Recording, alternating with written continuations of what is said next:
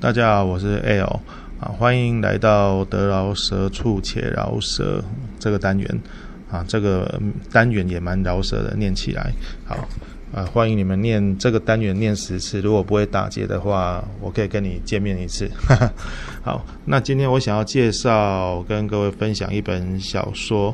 叫做《闪电崩盘》这一本呢，应该可以，我们应该是把它归类为金融小说。那不是商业小说，可能商业小说是比较讲企业在竞争什么。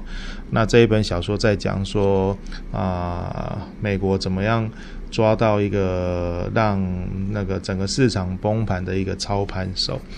那这个崩盘呢，是指说，它二零一零年的五月六日，就美国的道琼指数五分钟哦，五分钟内狂泻六百多点，就市值大概蒸发了一兆美元。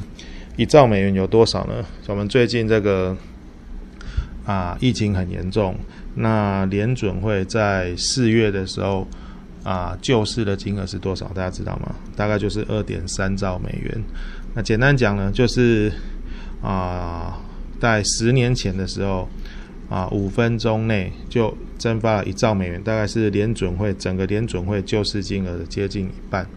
那这个到底是谁造成这样崩盘的？很多人认为是那种大型的财团或者大型的金融公司故意操作或什么的。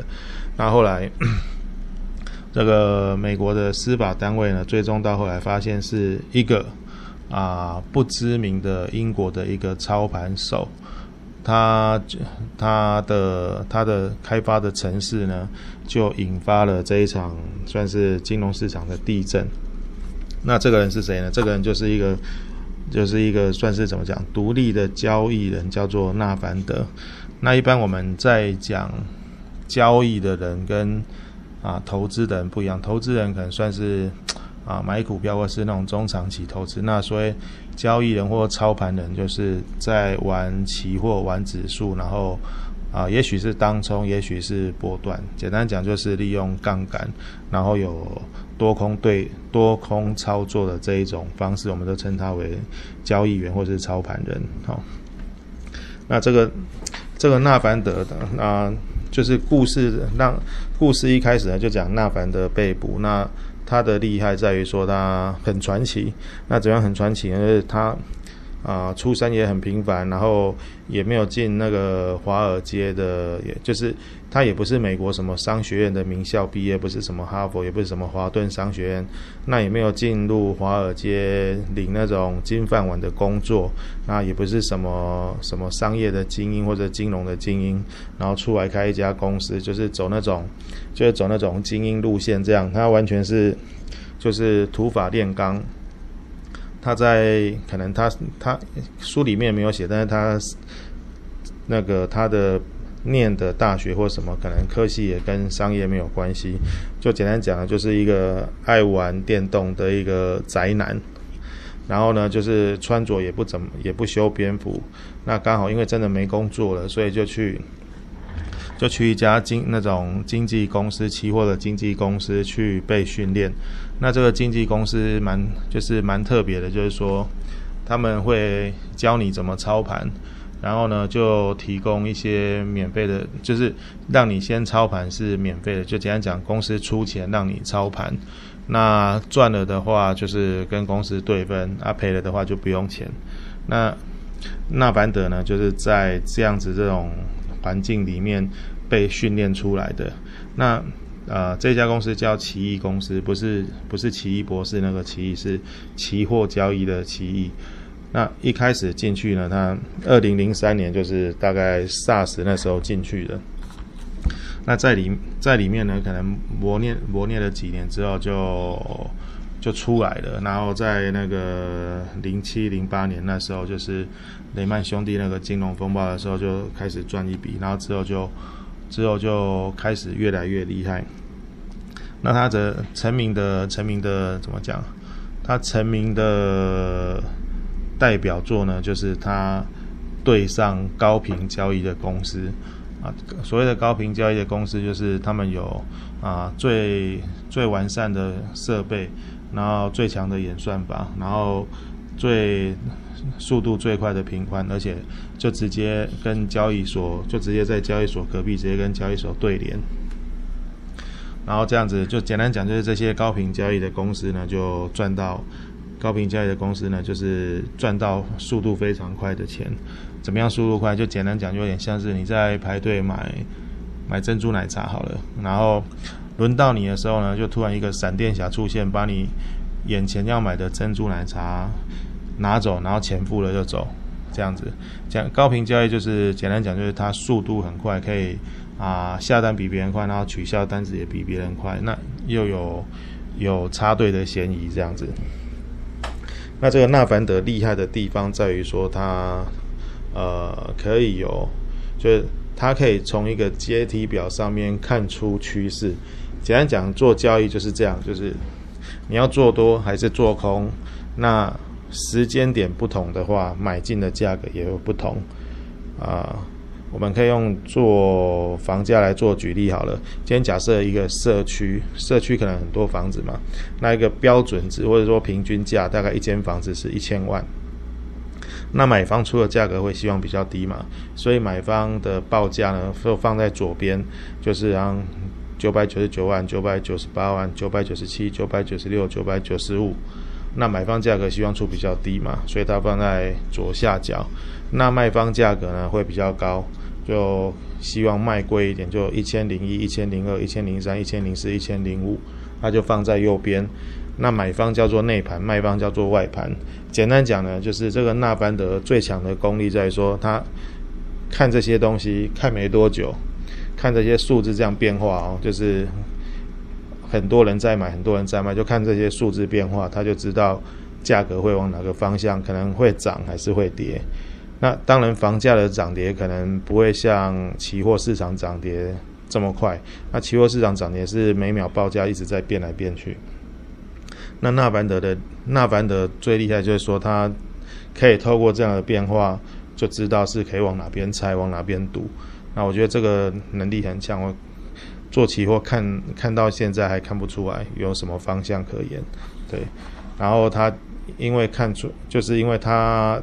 第一个，我觉得他厉害，是因为他玩电动游戏的时候，就是非常的全神贯注。他可能就把这个期货当做一个很大型的电玩在玩，然后看魔王就是这个市场呢有什么可以破解的地方，破解到了呢就赚到钱。那他真的是把整个期货市场当做现实生活的游戏，就是他每他赚到的钱呢，已经，比如说他已经赚到。七千万美元了，这十年后他已经赚到七千万美元，大概二十亿、二三十亿、二十几亿台币了。但是他的生活都还是一样，他拿着他也没有什么，没有开什么名车，或者是有买什么豪宅，什么都没有，还是一样住在家里面，然后还是生活行为都还是像宅男一样这样。然后所以他被 FBI 抓到的时候，大家不敢相信，说造成市场。啊，崩盘损失一兆美元的，居然就是啊一个宅男家里面的两部电脑，然后就就没了这样子。啊，那呃，另外再说到就是说这个所谓的高频交易呢，之前在台湾的市场上有有一个名称叫做啊意大利讯号员。不好意思，稍微耽搁了一下，因为在想一下它叫什么。意大利讯号员呢，就是他，就说他是啊，用高频交易呢，然后需要资金呢，只要你啊放多少钱呢？比如说放个一百万，每个月可能就给你五趴十趴，类似这样子。那这个，然后呢，如果你想要做组织，简单讲就是用直销的制度推广，那你还有额外的奖金。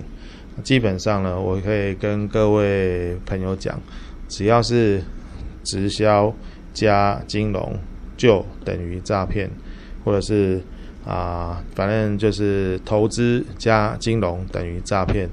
简单讲，今天只要直销的制度挂上任何的可以让你不劳而获，不管什么静态收入几趴、动态收入几趴这一种的，没有实质产品的，基本上它就是诈骗。好啊，希望希望各位朋友可以。记得这个事情，这个真的是很多人血泪的教训。那当然也包括我有一点点哦。好，那另外觉得他这本书就我觉得他写的很好，是在于说他有分享啊，应该说他有把整个闪电崩盘的经过，还有其实他是不是代罪羔羊，因为。造成一亿崩盘，怎么可能只有他一个人？那它里面也没有做过多的评判，让读者自己去看。那我觉得这个东，这个这一本书我是啊、推荐，大概是在四颗星左右啊。我个人认为是值得一读。那现在由于现在算是啊、现在已经到了九月十月啊，二零二零年的九月十月，市场打勾型的反弹。啊，已经我觉得已经接近尾声，好，这个所谓的不是 V 型反弹，因为 V 型反弹是下跌的速度跟上涨的时间一样嘛，那我觉得认为是打勾型的反弹，就是下跌的很快，但是反弹的时间拉比较长，就是打勾的形状嘛，好，那那我觉得这一本书呢，可能可以作为各位未来，就是未来如果有相关类似的崩盘的参考，因为现在。因为现在的现在的高频交易已经啊，现在已经不是高频交易，高频交易已经落伍了。现在是用所谓的机器学习加人工智慧来交易。那简单讲就是机器学习是什么？各位应该有看过，欸、应该有听过这个新闻，就是呃，AlphaGo 这个算是人工智慧呢，打败了。打败了那个世界棋王，围棋的部分打败世界棋王。那它其实不是只有人工智慧，是人工智慧加机器学习。因为你有智慧，就是弄出各种演算法，让他知道围棋怎么下之后，你要让他呃学习看看啊、大量的棋谱。那所以大量棋谱，就是用那个 GPU，就是啊、图形显示器，让它。记忆很多，让他输入很多的那个棋谱嘛。那现在呢？坦白说，现在的啊，机自动交易或是程式交易呢，也是一样。它的机器学习呢，就是让让让所谓的电脑看很多的大量的啊线图。不管是就是 K 棒图或者什么，就是各个各个市场或是各个时间的啊 K 棒图或者是技术线图，然后让让那个城市呢知道什么时候可以下单，什么时候可以出场。那不管是停损还是停利，基本上我认为他们应该是只有停利的份，没有停损的份。好，那现在过去的高频交易呢是。百万分之一秒，现在的高频交易是十亿分之一秒。简单讲，以前是 one million，那现在是 one billion。那我们一般人类啊，最快的反应呢，大概是在五分之一秒内决定要下单，或者是不下单，或者是做多或做空。简单讲就是啊，当对手在用光速的时候，我们还是在走路，这样子，就是我们人工交易台这部分还在走路，所以。我很佩服的这个书里面做书里面这个主角纳凡德呢，他以一己之力呢，把所有的高频交易公司把它打败。那为什么有办法打败呢？因为我觉得他逻辑思考很强，就是他在所有的交易规则，还有这些还有这些高频公交易公司的这些演算法里面找到破绽。好，那我就不多说结局了，就让各位自己去看。好，谢谢各位。